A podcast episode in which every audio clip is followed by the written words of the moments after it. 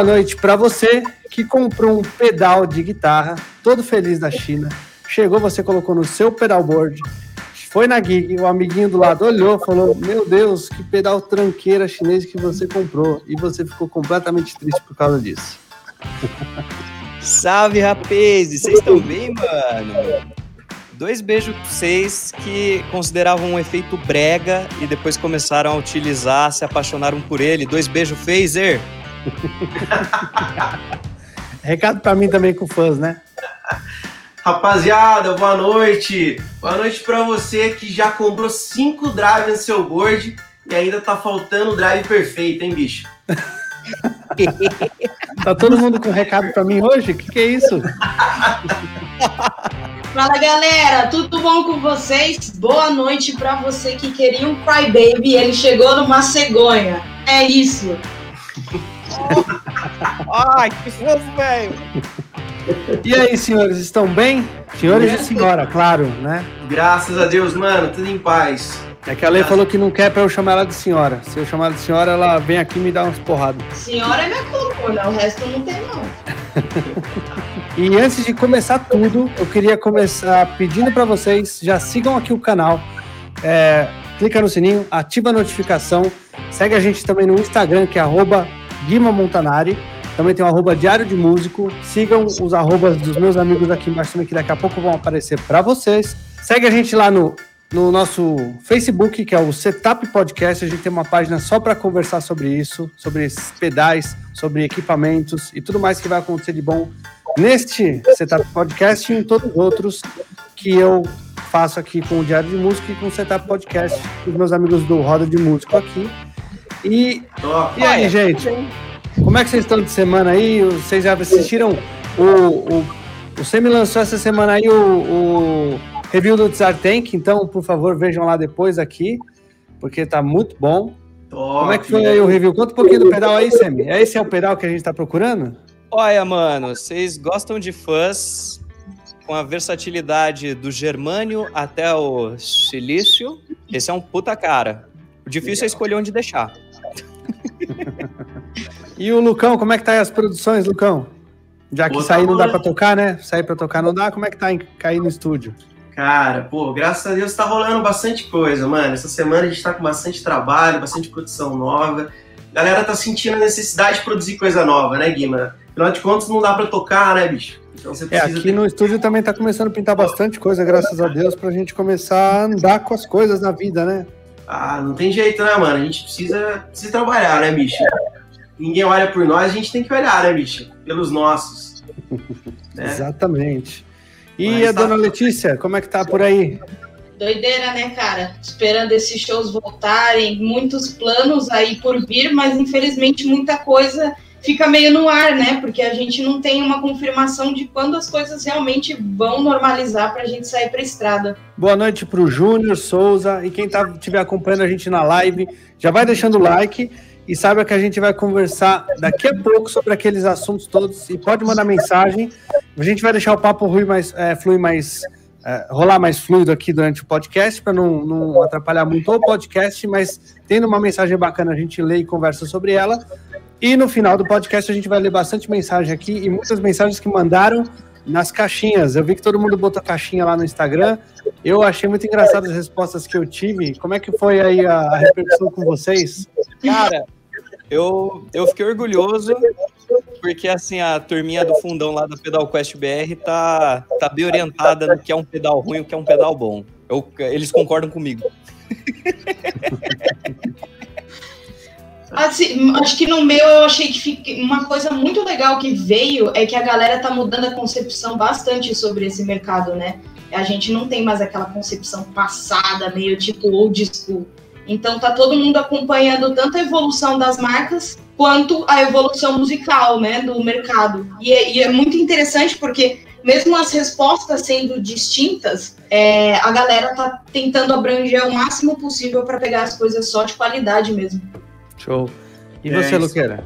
que a Lele comentou é verdade. Tipo, a galera tem comentado bastante é, e não se focando tanto em marca, né? Isso é legal. porque a galera sempre se prendia muito. Até eu recebi um comentário engraçado falando sobre. Eu nem, eu nem mandei para vocês, né? Não deu tempo de mandar, mas recebi um comentário falando: pedal bom é pedal boss, né? E aí, tipo, ele fazendo, acho que uma brincadeira com o nome, boss, falando, tipo, que chefe e tal, né? Depois ele me explicando. É por uma questão que, tipo, ah, ele não tá focando na marca, né? Ele não tá focando simplesmente nisso. E a maioria das respostas falava um pouco isso, tá ligado? Falava um pouco sobre, tipo, ah, mano, é, um pedal bom para mim é, é pedal que, que, tem um som legal, que tem uma, uma, versatilidade, que me traz um efeito tal, né? Que eu tô procurando, uma textura tal. Então é legal que a galera tá focando nisso, né? Não tá se preocupando tanto com a marca em si, né? Isso é muito bom, né? O mercado acaba melhorando, enfim, para todo mundo, né? Enfim, bem legal. É isso. Eu queria fazer a primeira pergunta para todos vocês, que eu acho que é uma pergunta que todo mundo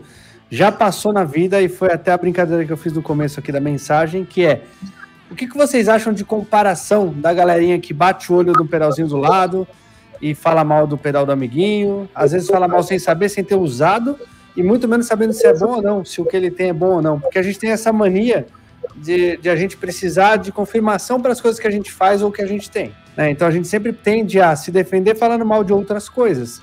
Como eu falei no, no último podcast aqui com o Darta, quem não ouviu, escuta, e o próprio Darta falou, o Darta é um dos caras que mais fa que faz os, é, um dos construtores é, brasileiros mais renomados. E ele falou, não tem diferença de som de pedal chinês. Até o, o que o Júnior está falando aí, ó, não tem é, diferença de som de pedal chinês para pedal nacional. A maior, maior parte dos pedais chineses, a diferença é a durabilidade.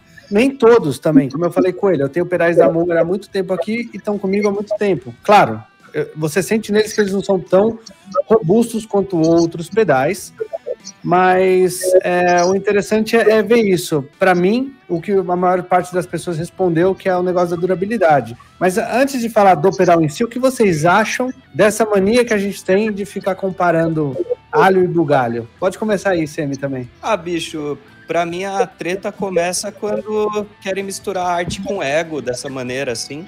Porque, puta, é muito volátil demais, bicho. Eu, a minha frase de abertura foi sobre o phaser, porque eu achava brega até eu pegar um e não querer desligar mais, tá ligado?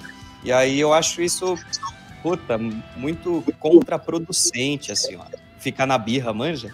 Uhum. Tem um monte de coisa boa aí. E quem tá usando é que faz. É, sempre vai cair na máxima, tá ligado? É a pecinha entre a guitarra e o amp que vai fazer a diferença. Entendi. E Lucão, o que, que você acha? Cara, eu acho que, eu acho que isso está acabando também um pouco, né, Guima? Eu acho que muito, ainda se tem, obviamente, né? Mas justamente pela galera tá se abrindo mais ao mercado, conhecendo coisas novas, eu acho que isso tende a diminuir um pouco, né? É, a galera antigamente, eu lembro no, nos princípios, nos primórdios lá, a galera se prendia muito às marcas, né? Como a gente falou, então, se o cara tinha um pedal da, da Eventage lá, o cara ia ser melhor que o outro, que tinha um um outro efeito lá de uma, né, inferior, enfim. Então, aí, aí, tipo, se preocupavam com isso, né? De repente, ah, mano, não é dessa marca, já olhava com outro, com outro ar, né? Eu acho que isso tende a, a diminuir, né, Guima? É, porque, mano, isso realmente é completamente desnecessário, né, mano? Não tem por que comparar, né? Lê? Bom, eu acho que assim, é, dou razão para os dois totalmente. O mercado está mudando demais. Eu acho que tem também uma questão de acessibilidade, né? Antigamente a gente não tinha tantos conteúdos disponíveis sobre os pedais, além daqueles clássicos do, do, do, dos, do mercado, né? Então a gente tinha muito essa coisa da referência, de um guitarrista que você via no palco, ia lá xeretar o board do cara, ia ver algumas fotos que estavam rolando na internet. Então era esse o tipo de referência que a gente tinha para o mercado do pedal. Hoje você já tem pessoas soltando reviews de todas as marcas e marcas que são sensacionais, acessíveis ao máximo e que nunca vão te deixar na mão. Mas ainda assim, né, a gente sabe que para certas coisas as pessoas ainda têm um certo preconceito, então aquela comparação meio pejorativa e tudo mais, que foi é, o que vocês falaram do ego, né? Mas eu acho que cada vez mais isso está mudando, até porque as marcas que estão vindo aí com tudo estão se provando cada vez mais. É, é isso. Eu acho o principal é, das coisas que eu acho é, é, é, o que o é o que o, o Winter falou aqui, que é o pedal bom é o que resolve as suas necessidades. Eu acho que isso é um belo ponto de saída, né? não importa. Foi o que eu falei com o Darta semana passada. É, tem muita gente que eu brinco com o pedal chinês e acho que tem preconceito com o pedal chinês. E não tenho, porque eu já tive pedal chinês também. E tenho ainda muita coisa que não é, é analógica. Eu uso Amplitube. Eu, olha aí, ó. Eu uso Amplitube, eu uso é, pod, eu uso pedaleira, eu uso pedal nacional, eu uso pedal importado, eu uso amplitude do computador, do iPod, o que, o que precisar usar, eu tenho que usar e tem que fazer som. Né? Eu acho que essa é a principal. É, é o principal de, de qualquer guitarrista, não importa o que, que você está usando, se é uma guitarra ou um amplificador. Uma guitarra, eu, eu até contei essa história uma vez já. Eu usei uma vez um amplificador. Para começar, assim, eu não gosto muito do timbre que os Fenders me dão. Assim, eu acho muito duro e doído. Muito menos do Fender Frontman, aqueles FM ruinzinho que dói para mim. E aí, um dia eu, eu fui no ensaio, o cara me levou uma extrato Tajima e um e um e tinha um frontman lá para eu usar e falou: "Ó, oh, é o que tem aí, usa aí porque eu não ia poder levar meu set e tal". E beleza, usei, fiquei caçando som no frontman, o drive, acertei com volume de guitarra para trazer um pouco mais de timbre, um pouco mais de, de drive, um crunch e fui fazendo tudo isso na mão.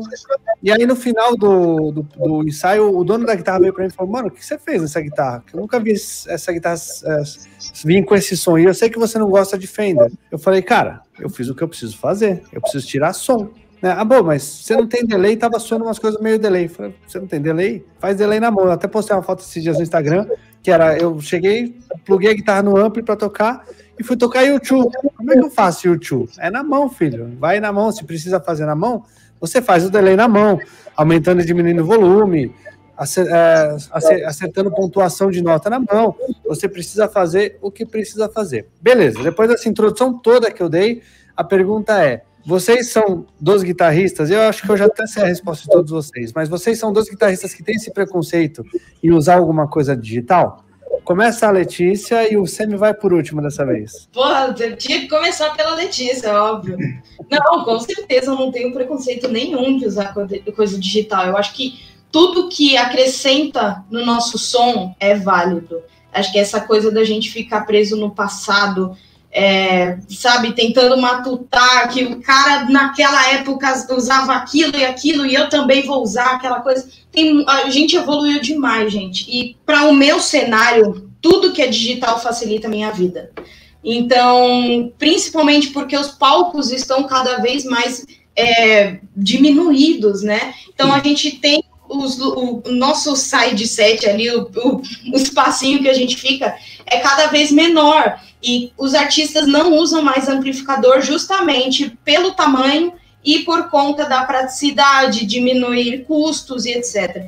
Então, o digital ele vai ser uma mão na roda para mim. Quando se eu precisar, por exemplo, se convém que ter um amplificador lá, massa, eu faço uma ligação diferente, tira o, o pré, uso as caixas e etc, tudo certinho. Se não tem, vai tudo em linha e assim a gente vai girando dessa forma. Porém, eu nunca excluo os analógicos do meu pedalboard porque eu acho que é importante para qualquer tipo de cenário. Se eu tenho algum problema com a pedaleira, enfim, eu tenho um pedal reserva ali que vai me fazer, pelo menos vai me trazer algum é, alguma segurança na hora do show. Fora que é um complemento surreal, né? Junto com o digital. Bom, eu durante. Acho que já faz uns três anos que eu estou usando digital praticamente full time na estrada, né? E foi bem o que a, que a Lele comentou, a questão da praticidade, né? De viagem, faz uns plays tipo às vezes em festival, que tem uma banda atrás da outra ali, você precisa passar som, que jeito você vai chegar a timbrar, chegar no som que você quer ali, tipo, no tempo que você tem, né? Às vezes você tem 10 minutos para montar e passar o som, coisa muito rápida, né? Então você precisa de um lance muito prático, o som já pronto, né? Quando você tem isso no digital, você já manda no sinal ali na linha, já sabe como vai sair no PA, já, enfim, tá tudo pronto, né? Então essa questão é muito legal.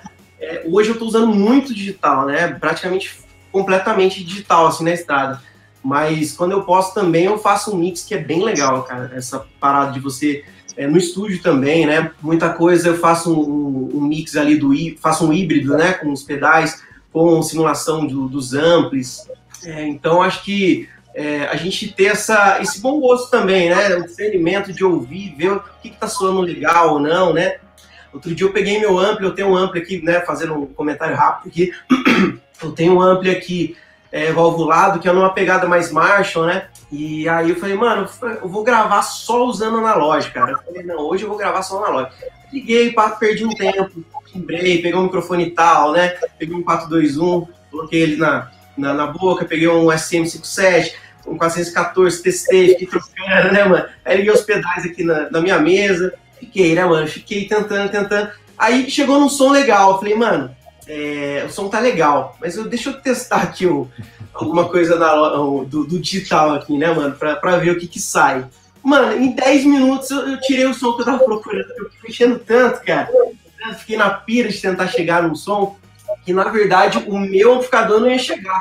Às vezes eu queria um som, tipo, mais pro Fender. E ele não vai trazer esse som, né, cara? É difícil. Você pode até mexer, que nem o Guiman falou, de repente ele foi ensaiar lá, ficou mexendo no front, mas lá até chegar num som que ele julgou ser o som legal e tal, necessário para o play, né? Mas é difícil você chegar, às vezes, por exemplo, no Orange com frontman. Né? O Guima gosta muito do Orange, né? E é difícil, às vezes, você chegar nesse som, né? Agora, quando você tem um simulador, você já tem aquela textura do Orange ali acontecendo, né? Por mais que não seja, às vezes, 100% o, o, o amplificador em si, né? o periférico, mas se chegar a 90% já vai, vai ser lindo, né, mano? Entendeu? Então, é, eu acho que o, o grande lance é, é, ter esse discernimento, fazer os testes, né, mano? E, enfim, e não ter o preconceito, né, cara? Fazer o teste à vontade ali e julgar o que for melhor, né? For mais interessante pro play, né? E uma coisa muito doida é que hoje você pode pegar esses pedais analógicos e, por exemplo, pegar uma pedaleira no, é, por exemplo, a GT100, e com as próprias ligações você consegue incluir ele no banco, né? No, no, ali no setzinho na ordem e, meu, é como se aquilo fizesse parte da sua pedaleira. E é super simples, assim. É e é, é, praticidade é tudo nessas horas, né? A gente não foi o que o Lucas comentou, a gente nem sempre tem tempo de fazer as coisas. Então é sempre importante você ter um set já lá montado na mão para qualquer perrengue já tá ali, acabou, subiu no palco e mandar ver. É verdade, perfeito. Total, eu vou soar o mais fora da curva, sim, mas é por causa de uma questão muito específica. Eu acho que em condições, principalmente essas que estão sendo comentadas, é válido. Mas no meu caso, que toco com a minha banda autoral e para as gravações que eu sou chamado, normalmente tem esse lance do tipo uma busca de identidade sonora e tal. E por enquanto minha coluna aguenta, o Nelsinho que é um valvulado de 50 watts, ele vai para cima e para baixo, roda o botão, mas é por ser sommelier de rodar botão mesmo, assim. Eu acho que não tem demérito em nenhum dos dois. Som bom é bom. E o maior julgamento é o gosto da pessoa que está tocando, principalmente, né? Mas eu, particularmente, assim, para amplificador, eu me dou melhor com rodar botão. Inclusive, fica a dica, tem um vídeo que eu fiz recentemente do Giannini Baguinho, que é um transistorizado velho, no meu caso, velho, surrado, e puta som, mano. Então, muita circunstância, assim. Mas eu é, gosto eu... de poder... eu vou concordar meio que com todo mundo, porque eu concordo com a Letícia no ponto de você sobe num palco, eu já contei aqui, a gente sobe em palco pequeno, eu e o Lucas tocamos na mesma. É, a gente toca na, no mesmo estilo musical, né? Que é o católico, é, na maior parte das gigs. E, cara, a gente sobe em muito palco por aí que não é palco é, de artista top de linha nacional. A gente sobe em alguns palcos também que pega palco top de linha nacional, mas a maior parte do, do tempo, pelo menos para mim, é subir num palco que o, que o Madeirite tá quase caindo no ponto que eu estou, gordinho, eu fico lá quase caindo naquele madeirite, o amplificador está estourado e, e tudo mais está acontecendo que pode ser de pior do mundo.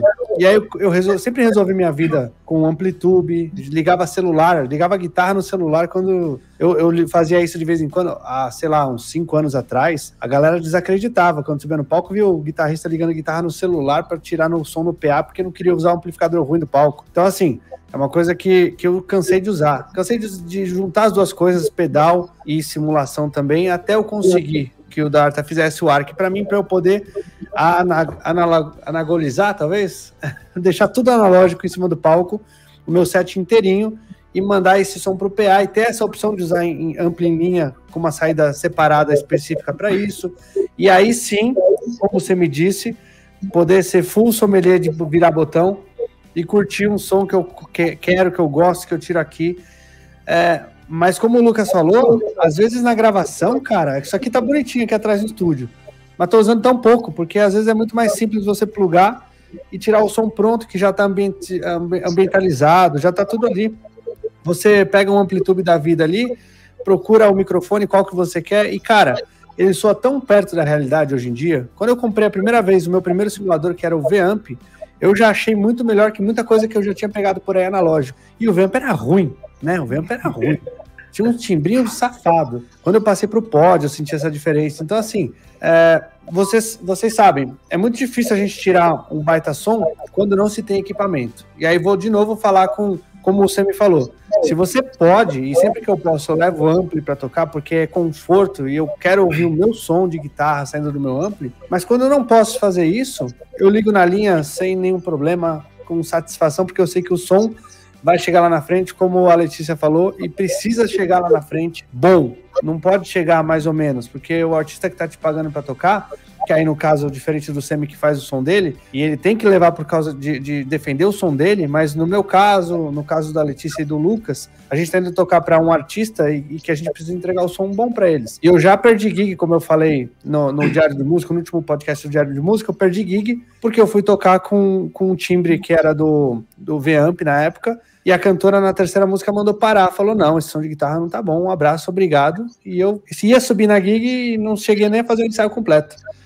Caí antes por causa de timbre de instrumento. Ah, é porque você não soube tirar timbre? Também é. Não vou ser aqui demagogo e jogar tudo em cima do, do, da pedaleira que eu tava usando. Também não soube tirar o timbre. Eu tirava um bom timbre de, de Vamp e se tiver alguém aqui na, na live que que tocava comigo na época pode falar aí que eu tirava, eu não, eu não vou ser, é, tirava um bom som de Vamp, mas ele faltava um pouquinho. E claro, eu talvez não tenha me preparado tão bem para tirar o som que a cantora precisava para o trabalho dela. É, hoje é uma coisa que eu me preocupo muito mais. Eu vou, eu vou de é, amplitude, eu vou de pedaleira, eu vou só com ampli e guitarra, eu tento buscar o som que o artista pede. E é mais ou menos isso que todo mundo falou. O lance, na verdade, é o que vai te atender. E eu acho que isso daí também é um ponto bom é, no pedalboard, quando a gente vai fazer, fazer a montagem de um pedalboard. O que, que vai te atender dos pedais que você precisa? Você realmente precisa de um pedal que faça som de mesa bug? Você está tocando muito é, metálica? Você está tocando muito som que, sei lá, é, Dream Theater? Não, estou tocando pop pop rock a la Shakira. Pop mais pop do que rock, na verdade, mas a la Shakira. Você precisa de um bug para isso? Não, uma sominha dos dois overdrive já não vai resolver seu, a sua vida ali? Então, fazer essa decisão para o que te atende, eu acho que sempre é a, a melhor opção. O que, que vocês acham? Gui, você falou duas coisas muito interessantes, que a primeira é, o palco, a gente tem aquela coisa, né, de sempre bater o, o backline, todas essas coisas, mas a gente sabe que a gente não conhece o que qual equipamento vai estar no palco. Então, por mais que o cara garanta para você que vai ter o amplificador que você solicitou, você nunca vai saber o estado daquele amplificador até chegar naquele local. Então, o, o querendo ou não, o digital acaba também ajudando nesse tipo de armadilha, né? Fora que quando a gente começa a trabalhar como sideman, é, isso é uma coisa muito importante, inclusive, que você citou. A gente deixa de ser um pouco nossa característica para se espelhar na característica do artista e da produção do que eles pedem. Então, o digital ele acaba ajudando um pouco nisso, porque você vai ter uma infinita opção ali do que você pode explorar e do que o artista está ali solicitando na hora, né? Porque geralmente a gente não tem muito tempo de ensaio para ficar setando essa, essa parte, né? Essa parte mais técnica.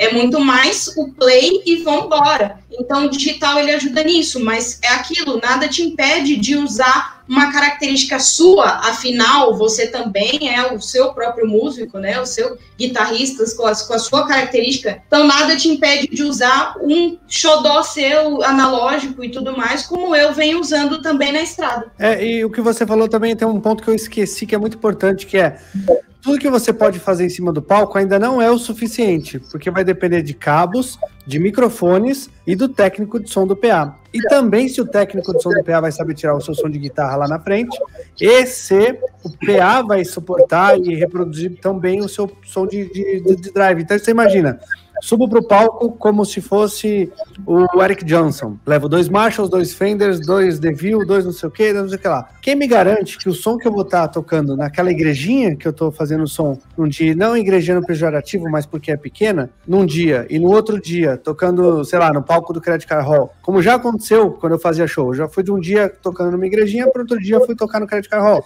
Quem me garante que os dois lugares vão responder exatamente iguais? Não vão, com certeza não vão. E, uh, vou dizer a verdade, já falei aqui uma vez, o som do Credit Card Hall não foi legal para mim. Eu não curti, não gostei, não ficou, sabe, não, não respondeu, não tinha retorno suficiente tudo mais. Então, o lance do digital nos ajuda muito nesse ponto e, e, e você saber o que está entregando para o cara da PA, do PA. Eu consigo isso também com o analógico, como eu falei, com o ARC, porque eu entrego o som, e o Lucão já usou ARC também, acho que ele ainda usa hoje em dia. Você entrega o som pronto, redondo, analógico para o cara se virar. Mas também é, daí para frente, é você confiar no técnico de som que vai estar tá ali para te dar o som da guitarra, te dar o som de guitarra que a sua gig precisa que ele tenha, né? É, eu acho que uma coisa importante que foi falada aqui é que, por exemplo, às vezes eu pareço muito ferrenho com certas posições, mas quando eu fui fazer navio, um brother meu falou para mim assim, mano, leva uma pedaleira, não vai levar esse board com 10 pedais e tal. Eu falei, imagina, esse é o meu som de guitarra. E navio, no caso, é tipo banda de baile versão outras fitas, assim, mas grande parte é tipo repertório 70, show de teatro específico Beatles, ABBA e tal. E aí, bicho, eu já contei isso no Papo Som, duas semanas depois, a bordo, queimou a minha fonte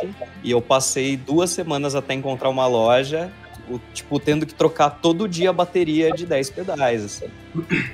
Então, assim, poderia ter queimado o pedal digital e eu ter me fudido da mesma maneira? Poderia. Mas a minha coluna é a pessoa que sempre mais sofreu com todas essas escolhas. Então é tudo muito questão de circunstância. Também acho que é o maior peso que tem. É esse lance do espaço de onde você vai tocar, porque não é questão também só do tamanho do palco. Eu fui tocar uma vez num lugar que o palco ficava numa quina. E aí, tipo, você sacar o como isso vai fuder o teu grave ou embolar, é uma é tipo, é outro patamar de possibilidade de tomar no cu. Desculpa pelos palavrões, Guima, eu vou, eu vou dar uma segurada. Desculpa, gente. É, chique é só o blazer, eu tenho o vocabulário de uma azeitona. o que o Dorival falou aqui é muito interessante. A parte ruim do digital é pular etapas na evolução de um guitarrista.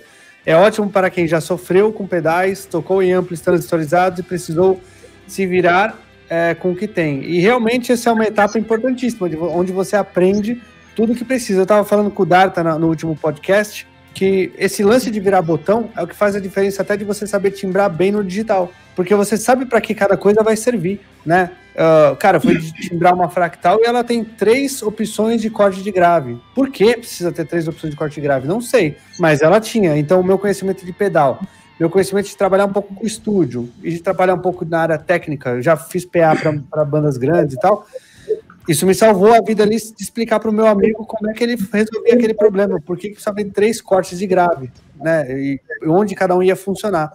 É, então é o lance da experiência, o que, é, acho que é principalmente o que o Semi está falando, o lance da experiência. Foi tocar no navio, e não levou um backup. Simplesmente Lógico isso. que não.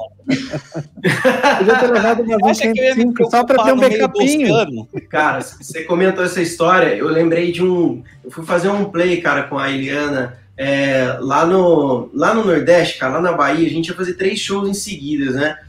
E aí foi a primeira vez que eu fui fazer é, e usar um setup híbrido, né? Eu falei, ah, dessa vez eu vou levar um, sistema ali de, de, de, modulação digital, né? Que vai ter os reverbs, delays, as modulações e tal. Vou levar uns pedazinhos junto, né? É, de drive e tal, é, para somar no, no, esquema, né? No, no, no, som. Cara, foi a minha salvação os drives, mano. No primeiro show, a gente ia fazer três shows em seguidas. É, no primeiro show, cara, não sei o que aconteceu, se foi uma sobrecarga e tal. Eu liguei o, o Fui ligar, queimou a. Eu tava usando a TC, a nova System, a TC Electronics, né? Nossa. Liguei, queimou a fonte, queimou a, a, pedaleira, né? E aí, o que fazer, né? Todas as minhas modulações, delays, tava tudo ali, bicho. Falei, mano, eu vou ter que fazer os três shows só com drive. Eu fiz os três shows só com drive, mano. Eu tava com acho que três drives diferentes. Aí um drive virou boost, né? Zerei tudo ali, eu só o ganho para dar um boost em solo e tal, o outro para somar ali para ter um corpo. Aí eu tinha, aí entrou o celularzinho, Guima. Aí eu tinha o celularzinho com amplitude, espetei ali o som ali, dei uma timbrada no, no amplitude do celular, coloquei um reverbzinho padrão ali para ter um corpo e tal. Mano, eu tava ligando e desligando o delay no dedo, cara. Deixei o celularzinho no cantinho ali, deixei o pedalzinho aparecendo ali para ligar e desligar o delay em alguns momentos, cara. Mano, nesse caso, o híbrido salvou. Aí, ó. eu, eu aconteceu a mesma coisa que aconteceu com você, aconteceu comigo, quando eu fui tocar num lugar e sem querer o celular do cantor caiu bem em cima de uma das chavinhas do meu, do meu Bogner, que eu tinha o Blue. Uhum. Pingou ali, apagou a, a pedaleira. Falei, pronto, queimou a fonte, me lasquei. Aí mexi, mexi, mexi, liguei, ligou a pedaleira de volta. Liguei o pedal, puf, apagou a pedaleira. O pedal tava em curto. Eu não tinha nem como desligar e, e trocar. A minha sorte é que eu sempre ando com backup na, na, na, mochila. Sempre eu tô com o iPad e sempre eu, eu levo o, essa pedaleirinha aqui da, da Bluebird da, do Amplitude e levo o iRig, uh, que eu tenho um iRig HD, é para backup. De repente eu preciso. E nesse dia eu precisei. Então foi o que, o que salvou a noite ali de eu conseguir tocar, porque lá nem ampli tinha. Era ligado direto num peazinho e foi o que salvou a vida. Pode crer, mano. Não, é que o Dorival comentou, assim, sobre o lance do digital analógico, e o meu caminho foi contrário, porque meu, minha primeira experiência com pedal foi com uma Zoom G2. E tem a, tanto a avalia de você aprender a mexer com os botãozinhos na cara, como tem o lance do multi-efeito de trazer sonoridades que você não conhecia, né? O problema não tá no ponto que você começa, mas assim, tipo, para onde você quer ir para chegar. Eu comecei a ficar insatisfeito com a sonoridade ali, mas foi onde eu aprendi vários efeitos diferentes, assim. Então tem sempre todo caminho é válido. Eu tenho uma história parecida porque eu também comecei a, aprender, a entrar nesse mundo de efeitos também com uma pedaleira, se eu não me engano foi a GT10. E a GT10 é super, né, enorme, tem um monte de informação, na época era super complicado. E isso me facilitou bastante na hora de mudar para o analógico, né? Porque foi a mesma coisa que aconteceu. Chegou um momento que aquela sonoridade estava me deixando satisfeita. E eu precisava daquele punch a mais, daquele plus, né? E aí eu passei também para os analógicos e esse conhecimento prévio que a pedaleira me trouxe me ajudou muito na hora de explorar o pedal 100% assim e entender a sonoridade que eu queria porque a pedaleira me propiciou colocar minhas referências tudo separadinhas e ter tudo na mão para eu conseguir chegar no timbre das referências que eu queria. Agora, uma coisa que o, o analógico já me salvou é que eu, eu fiz um, a gravação, uma gravação que era na água. E era, eram quatro músicas já, né? É, com um mashup. E como que você coloca o pedal na água? Eu estava dentro da água. Não tinha como colocar um pedal da, dentro da água, porque meus pés estavam dentro da água. Então, quem que ficou responsável por trocar os meus efeitos? Óbvio que foi o cara da mesa. Só que o cara da mesa já era meu conhecido, ele já sacava etc. Então, cinco minutos antes, eu, a única coisa que eu fiz foi trocar os presets para colocar em ordem, para ele colocar lá, ó. Como tem quatro bancos, já, já, deixa lá. O primeiro vai ser da primeira música, o segundo da segunda, o terceiro da terceira, quarto da quarta e manda ver. Mudou a contagem? Você já sabe, bicho. Você não me deixa na mão. E deu tudo certo. Só que se eu tivesse, por exemplo, alguma coisa mais setada para o analógico, até porque era um show um pouco menor, então eu levei só a pedaleira. E, mas já não tinha, eu já tinha me ferrado, inclusive porque a, a gente descobriu, né, essa situação durante quando a gente chegou no local. Então ajudou bastante essa, essa questão também. Eu tive um problema com água parecido, mas eu tava tocando num lugar, tipo, era, era tipo uma fe, é, festa junina da vida. E eu botei a pedaleira lá na frente do palco, porque eu gosto de botar as coisas na frente do palco, eu gosto de ficar lá na frente. O Lucão já me viu tocando, eu fico às vezes na frente do cantor, se puder, né? Se, se puder, fica. É, aí, duas, duas, coisas com água muito legais que aconteceram foi, quer dizer, legais, não, agora é legal, mas na, no dia eu fiquei quase chocado, né?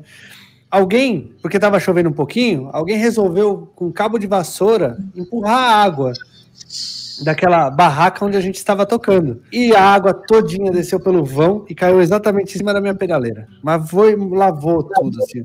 Deixei uns quatro dias para secar.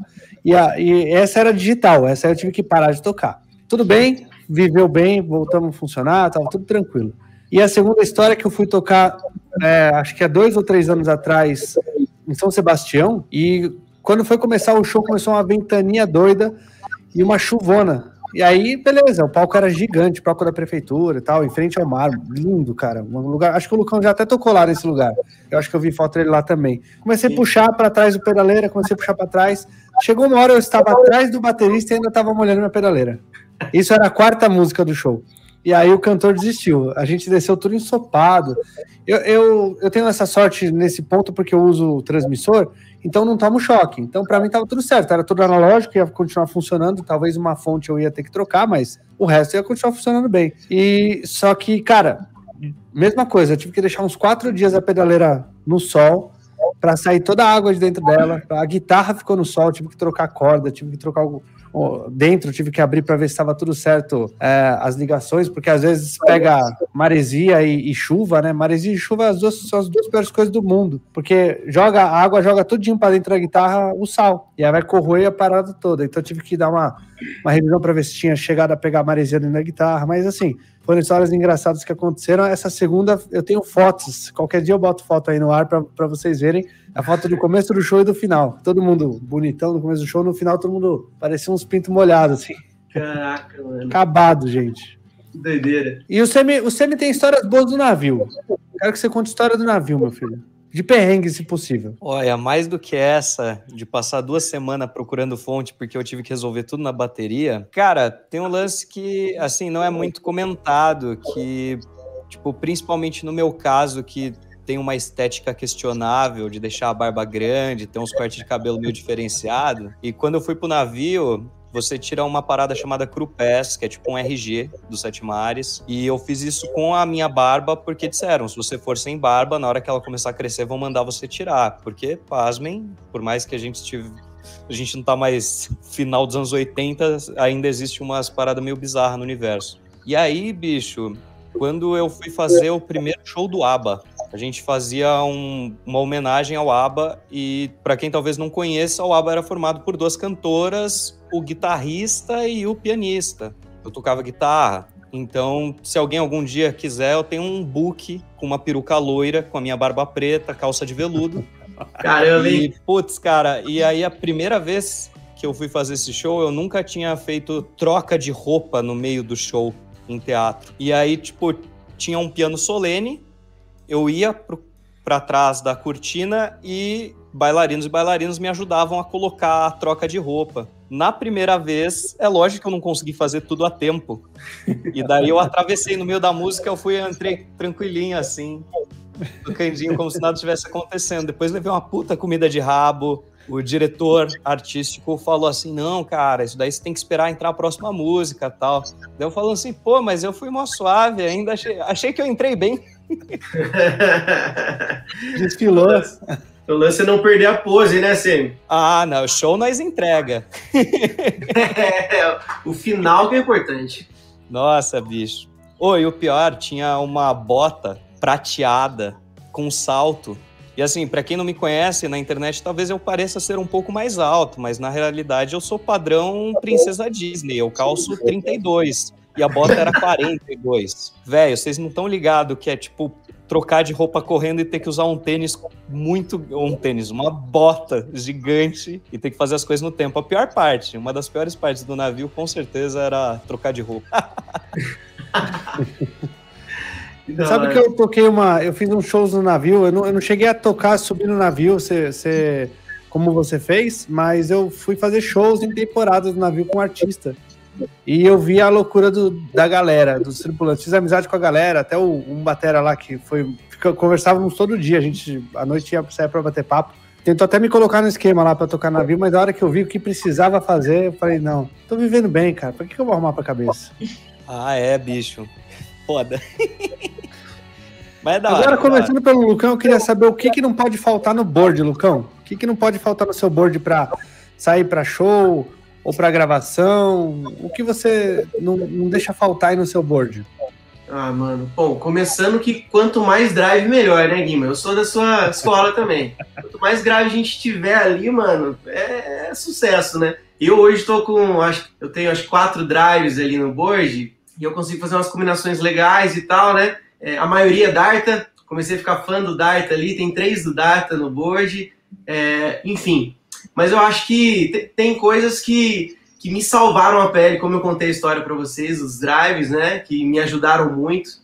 Então, acho que tendo essas opções que a gente consegue fazer algumas, algumas correlações ali. Por exemplo, o meu clean, ele nunca é clean de verdade, né? Sempre, que, sempre um clean safado que tem um drivezinho e tal, né? Sempre uma sujeirinha. Eu sempre gosto disso, mesmo no, no, no digital, né? Então, tentar trazer aquele arzinho do, da válvula ali, mesmo que na, na mão, um pouquinho no, no, no drive ali, né? Bem de leve. Então, eu acho que o drive é muito legal a gente ter opções, né? Ter texturas diferentes, drives que tem essa consistência, né? De de repente você com um ganho mais baixo ter uma textura bem diferente do que quando você tem um ganho mais alto, né? Então essa versatilidade eu acho muito legal, né? Cara, e para mim assim, basicamente é, pelo menos pro estilo que eu, né, que a gente toca, né, Guima, e eu, eu eu tô muito nessa onda no estúdio gravando esse tal da, do worship, né? Tá, tá uma moda agora gravando esse tipo de som no meio cristão, evangélico, católico, né? E nesse tipo de som você precisa muito de delay ali, né? É, um delay que, que, tenha muitas opções, você precisa de, de, de, vários tipos de reverb ali, né? De ambientação, para você criar um shimmer junto com o raw, enfim. Então acho que um reverb, um delay, um monte de drive é, é sucesso, Letícia? Letícia? Bom, eu acho que assim, pensando num, num board aí compacto, é, tem algumas coisas que me ajudou bastante no, no ao vivo, né? Os básicos, eu acho que um boost, sempre importante, porque eu também não gosto daquele clean clean, eu adoro um rasgadinho ali sobrando no fundinho, né? Dando uma agressividade. É, um compressor, eu uso bastante compressor, principalmente quando usa em linha, né? Eu acho que ele dá um suporte muito bom. É, agora tem um overdrive que não vai sair mais do meu board, mas eu não vou dar nenhum, nenhum spoiler, porque senão eu vou levar a bronca do chefe. Mas eu diria que é sempre importante algum tipo de ambientação, né? Porque você sempre vai precisar para algum clima ameno, enfim, você nunca sabe o repertório que vai vir aí, né? Qual o tipo da dinâmica que vai rolar. Mas o meu queridinho mesmo, assim, que até hoje eu tenho usado bastante é o fuzz. Não tenho como, eu não largo mão do fuzz. É, eu gosto muito de mesclar ele porque ele não é uma coisa muito convencional, né? Ele dá para, ele traz uma sonoridade um pouco é menos usual e como eu toco muito eletrônico e muito pop, a mistura do fuzz acaba dando uma, um peso muito legal junto com os elementos já presentes na música, né? E agora com overdrive também talvez eu, eu aposente o fuzz, mas vamos ver aí. Esse fuzz tá vindo da Cross? Oh, esse overdrive tá vindo do Cross? Não. Você não vai dar nenhuma dica mesmo, é isso? Tá bom. eu sei, eu acho que eu sei. ah, mas um pedal que eu tenho usado bastante também, que me surpreendeu, é inclusive da Cross, que é o, o próprio Krakenheart, né? Que a gente conversou sobre. E, meu, ele tá me dando um suporte enorme nas gravações e etc. Porque ele tem uma dinâmica muito boa e ele não é aquele pedal que ele vai sobressair para tudo, assim, ele vai dar aquele chão perfeito na medida certa. Então é um pedal que tem me acompanhado bastante também. Eu vou falar que eu gostei do som que você tirou do Kraken, eu fui dar uma pesquisada no Kraken também, e eu achei, de, eu gosto de pedal elegante, eu gosto de pedal que, que sabe até onde pode aparecer, sabe? Eu não gosto daquele pedal tipo o chorus da Boss, que a hora que você liga você não escuta mais nada além do chorus da Boss. E se você estiver usando o drive, você vai ouvir mais coros da Boss ainda. Uh, então eu gosto desse tipo de pedal elegante. Eu fiquei muito legal, achei muito legal e fiquei de olho no, no Kraken. Logo, logo eu vou, eu vou dar uma pesquisada ali mais a fundo para ver se eu pego um para mim também. Eu vou te dar um spoiler, porque ele vai abrir venda logo mais, hein? Aí, ó. o... Vamos lá, faltou você me responder, não foi? Vai lá, manda bala. É, bicho, se fosse numa circunstância mínima do mínimo, assim, a única coisa que é que vai parecer sempre que eu sou a, o arrombado diferentão, mas e que tá usando o microfone Roberto Carlos aqui, ó. É, bicho, eu gosto que o som do meu amp ou o meu som base seja clean pra caralho, assim. Tipo, o mais clean possível. Por causa justamente que o meu primeiro estágio de drive normalmente já é bem quente. sacou? O segundo mais ainda e um fuzz nojento. Só que, assim, putz, o, o único efeito que não pode faltar é drive. Se fosse mínimo do mínimo, drive, reverb, delay. Mas a minha pedaleira não anda com menos de 8, 9 pedais, assim. Não consigo ficar sem, assim. De resto, Você sabe tá. que eu, eu já usei muito som clean, clean, clean total. Para começar, já usei muito som com um pouquinho de sujeira. E hoje eu tenho usado realmente todo ele clean, baseado no pré, que eu, que eu uso lá do Arc. Mas eu tenho, eu tenho, como o Lucão falou que tá com quatro, eu tô com cinco, eu já preciso arrumar, descolar mais uns dois aí para ganhar a dianteira. Tá E o primeiro estágio de drive que eu uso é um Aztec ou um Aristocrat em, em cada board, e agora também tem o Fuzz, o, o Soul, como é que chama o Fuzz do, do Fernando? Max Soul. Max Soulfus. Esse, esse. Tá lá no pedalboard pequeno, porque assim, é o primeiro estágio muito sujeirinha, sabe? Então eu tenho essa opção de ter o clean, completamente clean, e aí eu ligo um pedal que vou dar essa sujeirinha de nada no, no, no drive, só para eu ter um, um blues ali, uma coisa que eu consiga controlar no, no volume da guitarra, que é outra coisa que é importante a gente falar um dia também, que é como eu controla, como se controla o, o volume da guitarra para usar como ganho, de você botar mais drive nos pedais. Você vai deixar um pedal de que nem eu faço, primeiro o estágio ativado, tira um pouquinho do, do volume da guitarra, eu, eu limpo completamente a guitarra. Depois eu posso sujar um pouquinho mais ela com o volume da guitarra e depois somar outros pedais. Então o primeiro drive é, é uma sujeirinha, o segundo drive é um, já um drive médio, depois eu entro com uma distorção é, boa, com, com um equalizador ativo já para dar aquela é, enroscada. Depois eu uso o White Lion para ter qualquer possibilidade de overdrive. Então, quem gosta de overdrive, o White Lion é um pedal impressionante que eu consigo qualquer coisa.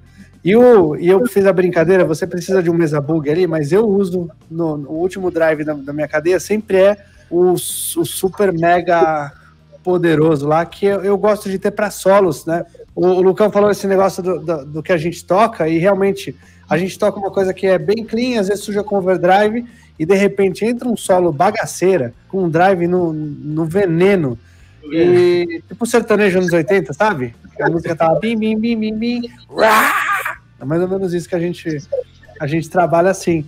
E aí eu tenho ele ali também, mas o que eu, hoje em dia, se você me perguntasse o que eu não tiraria do meu board, e vai ser chocante para alguns, mas eu não tiraria o meu pré-amplificador, porque ele é que me salva a vida completamente em qualquer lugar que eu vou. Então eu acho que o meu board hoje eu me viraria com um drive de, de amplificador, me viraria sujando a guitarra com uma chave de fenda, rasgando o alto-falante do amplificador, mas não me, não, me, me, não me salvaria a vida se eu não tivesse um bom pré para resolver esse problema aí. Pô, achei que você ia falar que você não tiraria os cabos, pô. Eu ainda não tenho nenhuma marca, tenho que me apresentar pro pessoal do Santo Ângelo. De repente eu posso trocar essa ideia aí. Aí nunca mais tiro o cabo. Vou Você fazer quer falar do essa afinador? É nada, é só falar. de ouvido no palco, pô. Oi, desculpa. É só afinar de ouvido no palco, pô. Não precisa de afinador. O volume no talo, na- assim, ó. Bem, bem, bem, bem. Quem que eu- deixa eu ver aqui quem falou, porque eu fiquei impressionado aqui. O Júnior falou que tem um pedal que é igual ao Polytune, mas que custa cinco vezes menos. Júnior, por favor, me apresente esse pedal. É esse La Roca aqui que você colocou? Porque se for, né, o, o Polytune é espetacular. Se ti- tiver que custar um, um quinto do valor. La Roca é a marca de roupa novo. do Júnior. Vamos lá então, gente. Eu queria começar a comentar então sobre aquelas mensagens que a gente recebeu no lá no- nas caixinhas, que a Letícia separou várias aqui pra gente. E eu já queria conversar sobre isso. Por quê? Porque eu acho que a gente pode começar com. Vamos fazer assim: eu vou fazer. A gente vai ler uns dois ou três aqui, conversar sobre essas mensagens. E depois, quem quiser continuar vendo isso, além do podcast de ouvir, vai ter que vir aqui pro YouTube dar uma assistida. O que vocês acham? Uma boa ideia, né? Vai primeiro a gente ver algumas co- conversas aqui é, no podcast ouvindo. E aí, quando. Que, se quiser ouvir as outras mensagens, as outras 10 que a gente vai conversar aqui sobre o que faz um pedal ser bom, vocês vêm para o YouTube e procuram esse podcast. Pode ser? Então, para começar, eu já queria perguntar para vocês, Semi, Lucas e depois a Letícia. O que faz um pedal ser bom para vocês? Ah, durabilidade. Mas tem um quesito antes, assim, que pra mim o... aí muda um pouco a pergunta, né? O melhor pedal pra mim é o que eu tô namorando no momento, assim, ó. eu sou poligâmico no pedal. Então, assim, é aquele que eu tava loucaço pra pegar e daí eu fico horas perdendo noção, assim. Esse é um pedal bom. O que vem com música dentro, manja? Você liga e quer ficar tocando? É, a pergunta é o que, é o, pedal, o que faz um pedal ser bom. Se, se é isso, é isso, né? É isso. O que vem com música dentro é aquele que você liga e perde noção da hora. Esses pedal são bons. Lucão. Temi, Temi, posso roubar essa frase sua pra usar algum dia, cara? Frase, é toda mano, vossa aquilo. Pro... Profundo, mano.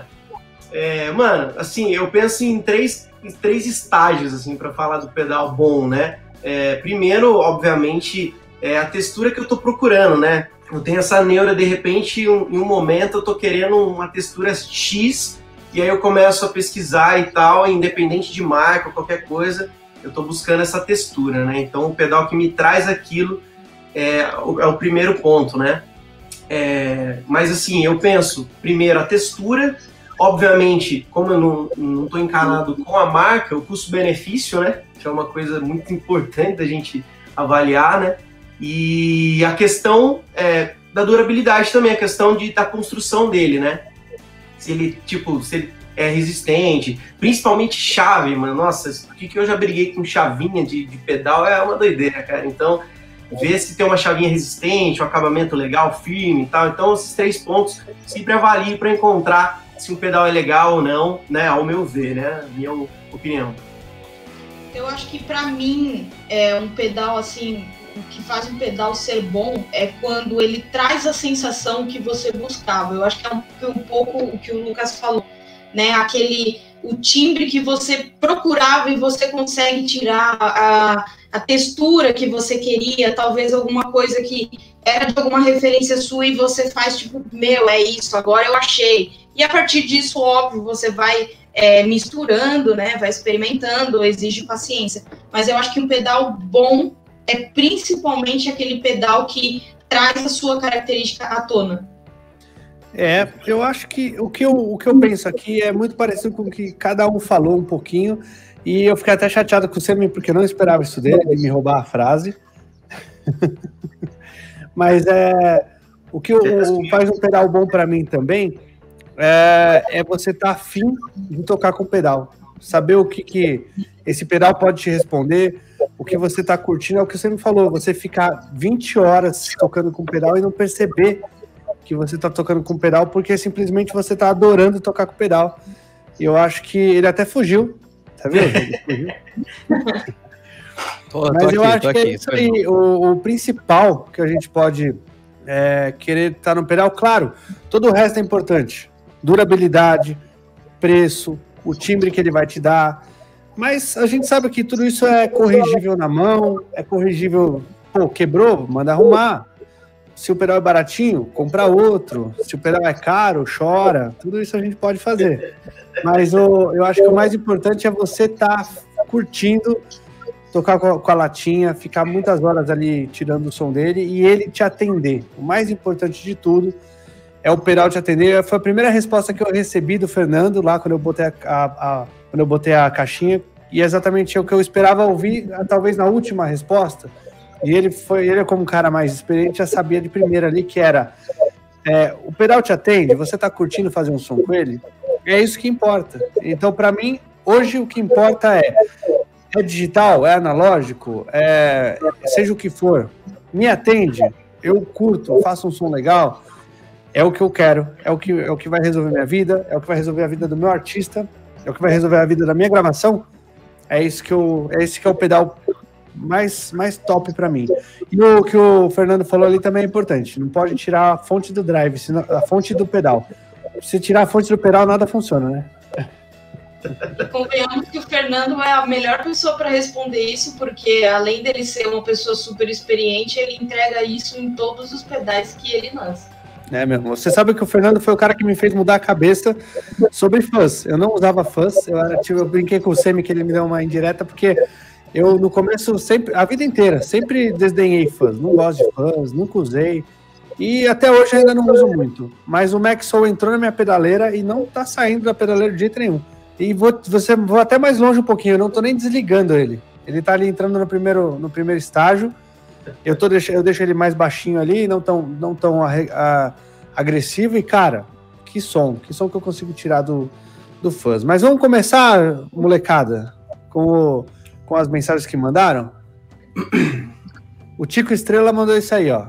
O que não pode faltar: componentes de germânio, boa carcaça e a competência do guitarrista. O que, que vocês acham? Cara, eu gosto de um monte de guitarrista que não é considerado bom, então eu sou meio suspeito para falar isso de competência. Porque tem sonoridades não ortodoxas que eu amo. E também eu não ligo tanto assim para germânio, não. É bom.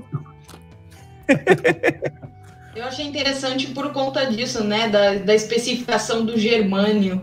É, a gente tem pedais muito bons também na estrada que não necessariamente utilizam esse componente, mas o que me chamou a atenção é que é, o Tico ele provavelmente conhece bastante o tipo de característica dele para ele já direcionar o pensamento dele para esse tipo de pedal, né? Então, eu acho que é sobre isso, né? O que ele gosta de tocar, o que ele gosta de ouvir. O cão? É uma coisa muito pessoal, né? Como a Lê comentou, é verdade. Né, ele ter né, identificado essa questão como algo de prioridade, né? Para mim não seria, mas como é, aparenta que ele sabe muito bem o que ele busca com a sonoridade e tal, e isso é muito legal, né? Uma coisa muito é, de gosto mesmo, né? Não tem jeito.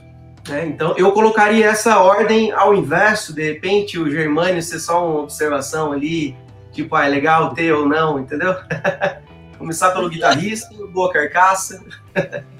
Enfim, mas é legal, tipo, eu acho que são características importantes, tipo, fazem parte de um bom pedal, né? Eu não, não julgaria ser somente elas, né? Ou algo de prioridade e tal, como o componente germânico, por exemplo, mas são características muito bacanas ali, interessantes na soma de um bom pedal, com certeza. Eu vou te falar que você gosta de germânio e não sabe, hein? Você tem aí um pedal que é tipo um CDzinho da vida, né? Tenho, tenho. É, não, eu tenho aí o Germani. Germani tenho também. Não, Germani. Vamos para a próxima mensagem? Mas é, é, é isso. Boa, car boa carcaça porque precisa pisar e não pode amassar, né? Exato. o, o, Fernando falou que o Germani é super estimado. Eu também acho, eu também acho. O Fernando a é lindo. Autenticidade do pedal, Letícia eu acho que a autenticidade do pedal ela te ajuda a caracterizar o seu som. Isso é uma coisa que eu considero bastante também, né? Aquele pedal que você fala e, mano, certeza que é aquilo, certeza que é aquele pedal daquela marca.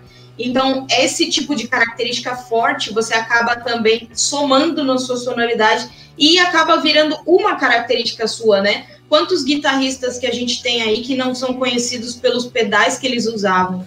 Então eu acho que o pedal, quando ele tem aquele brilho próprio, ele acaba te somando. O cão? Concordo, concordo plenamente. Eu acho que a identidade do pedal é exatamente isso. Quando você sabe o que você quer e aquele pedal X te atende, cara, é um negócio que pode realmente somar e trazer a sua identidade também, né? Pode formar a identidade do guitarrista, como ele comentou. Então, eu acho super importante. Esse é um ponto muito importante que eu gosto também no pedal autenticidade é bem bacana, cara. Eu só posso concordar com os colegas presentes, porque é isso aí. Não tem o que falar, né? Ó, eu vou só eu só vou completar então também, porque eu concordo. É, o Tube Screamer não seria o Tube Screamer se não tivesse autenticidade. O DS não seria um DS se não tivesse autenticidade. Uh, o Bogner Red não seria o que é o Bogner Red se não tivesse autenticidade. E assim por diante. Todos os pedais que são conhecidos super copiados só o são porque todo mundo quer chegar no som porque eles foram os primeiros e eles têm a personalidade deles, não é isso? Exatamente. Perfeito. Próxima mensagem, que é a paciência para timbrar.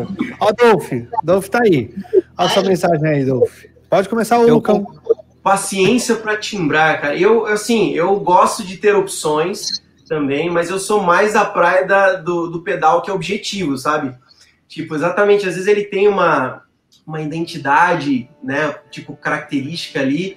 E, mano, às vezes ele tem três botões que vai me resolver ali, tipo, mais rápido, ele já tem uma, uma característica, né? Um, é, é a identidade, né? Volto a falar da identidade ali. Então, eu, assim, eu, eu sou bem paciente com, relação à, sonoridade, na verdade. Eu gosto de ficar mexendo e tal, mas em questão de pedal, sempre busco aqueles que já tem um som que, que eu já tô buscando e que eu resolvo mais rápido, tá ligado? tenho até uma, uma, uma história meio rápida, eu vou contar rapidinho. Que eu tinha comprado, acho que o Guima até viu uma vez, eu tinha um Inventide da Mod Factor, tinha comprado e tal, porque eu tinha encontrado um esquema legal e tal, um preço bacana. Aí eu coloquei no board e comecei a, a tirar, né, tipo, a, testar alguns, alguns sons, algum, enfim, né, eu uso mais coros, é, uso um pouco de flange também, né, em alguns sons da, que, eu, que eu faço com a cantora, com a Eliana.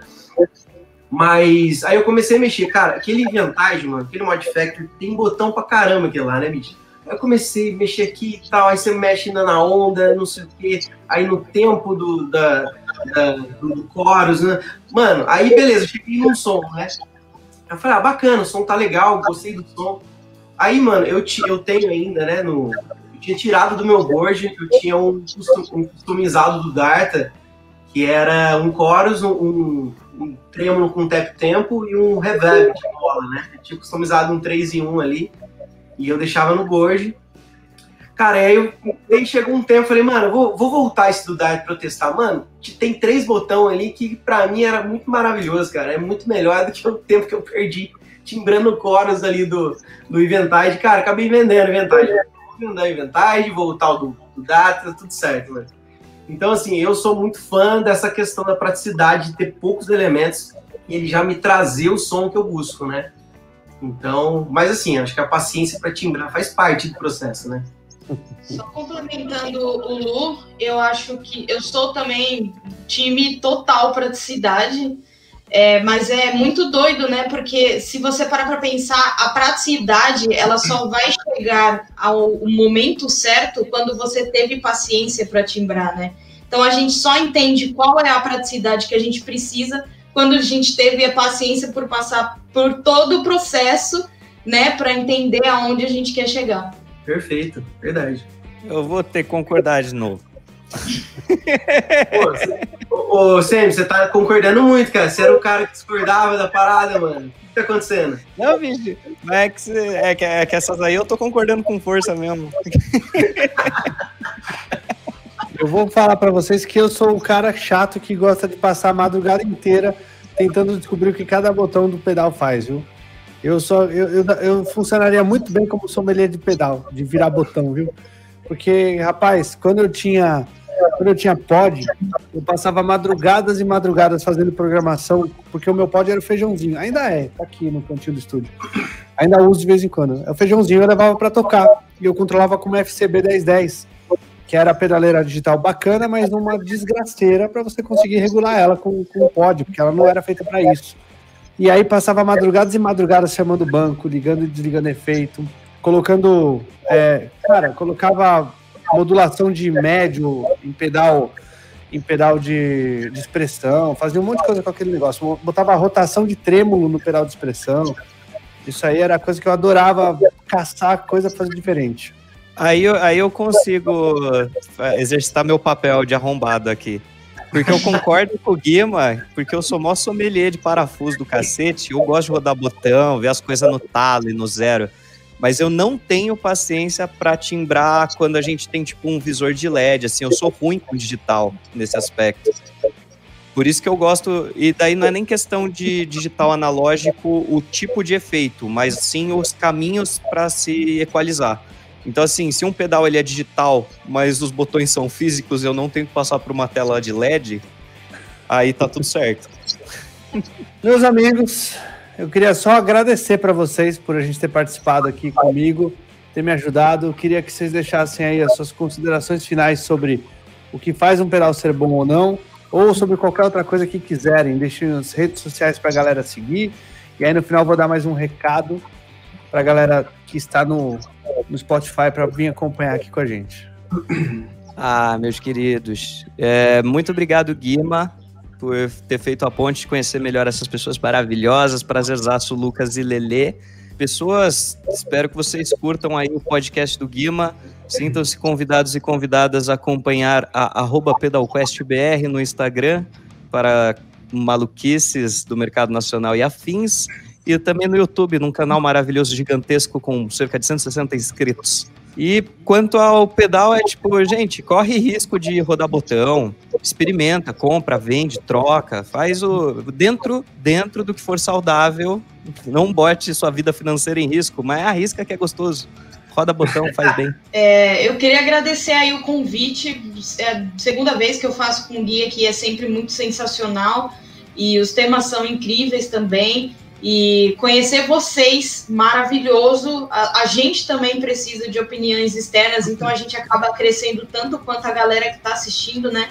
E uma coisa que eu sempre gosto de pontuar é que a gente precisa procurar sempre ser nós, nós mesmos, né? Ir atrás das nossas características, é, ir atrás do que a gente quer, do que a gente quer escutar. A gente tem consumido muito conteúdo hoje em dia das pessoas meio que impondo o que a gente tem que fazer, por onde a gente deve seguir, por onde a gente deve começar e por onde a gente deve, a gente deve terminar, né? É, e eu acho que cada processo é um processo, cada experiência é uma, cada acesso é um.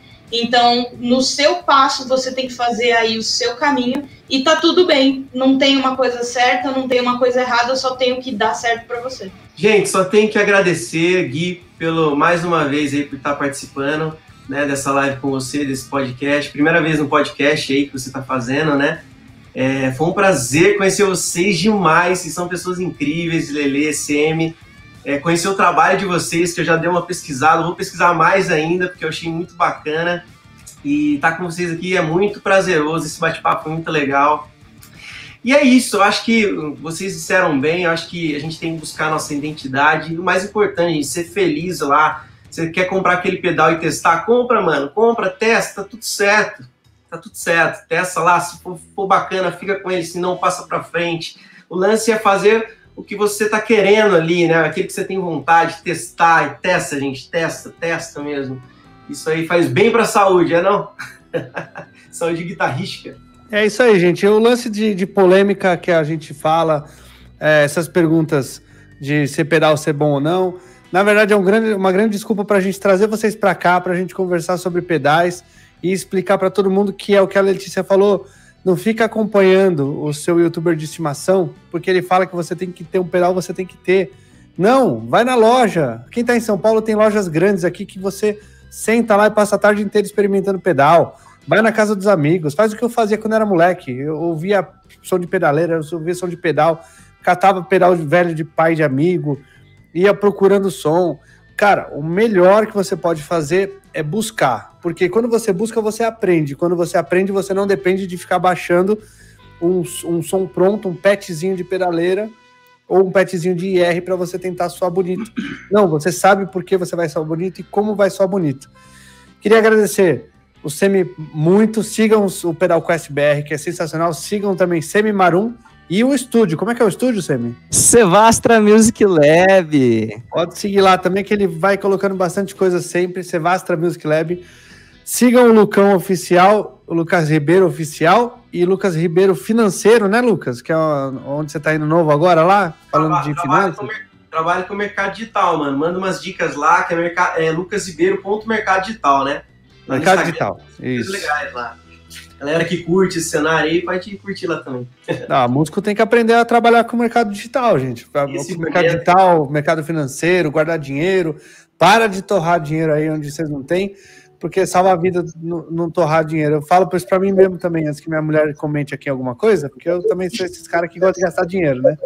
Então, tem que se cuidar. Imagina. E também a Letícia, queria agradecer muito a Letícia ter. Desculpa, fala, Lucão.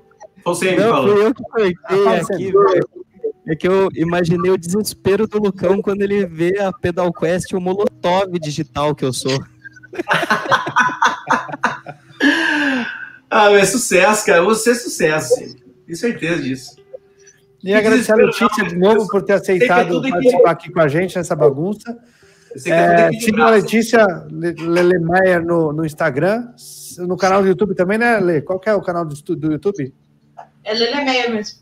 Lele Meyer também, que ela faz lá os reviews, ela faz o review no, no IGTV, que é, um, é diferente, né? Porque a maioria faz no YouTube. É, sigam ela, sigam aqui também, clica no sininho, ativa as notificações, dá o like para a galera saber que vocês estão gostando e para mais gente ser apresentada ao programa. Eu estou gostando muito que A coisa tá girando bem, tem bastante visualização. Esse aqui a gente está no segundo, o primeiro teve mais de 500 views, foi bem bacana. O Diário de Músico está crescendo também. Sigam no, nos, nas redes sociais também lá, arroba Guima Montanari, no Setup Podcast. E para você que está no Spotify, não perde esse papo que a gente teve nesse meio aqui, que está lá no YouTube, porque a gente falou mal de youtuber, você me descascou umas pessoas, o Lucão entregou um monte de gente. então é isso, gente. Obrigado para todo mundo que acompanha a gente no Spotify. A gente está de 15 em 15 dias no ar. Na, e, o, e o, a Roda dos Músicos vai voltar. A Roda dos Músicos vai acontecer de tempos em tempos para a gente discutir assuntos legais para os músicos e que os músicos querem saber. Então fica ligado nas redes sociais. Obrigado todo mundo que está acompanhando aqui e ficou com a gente até o final. É, um abraço, obrigado, valeu, gente. Fui. Valeu, galera.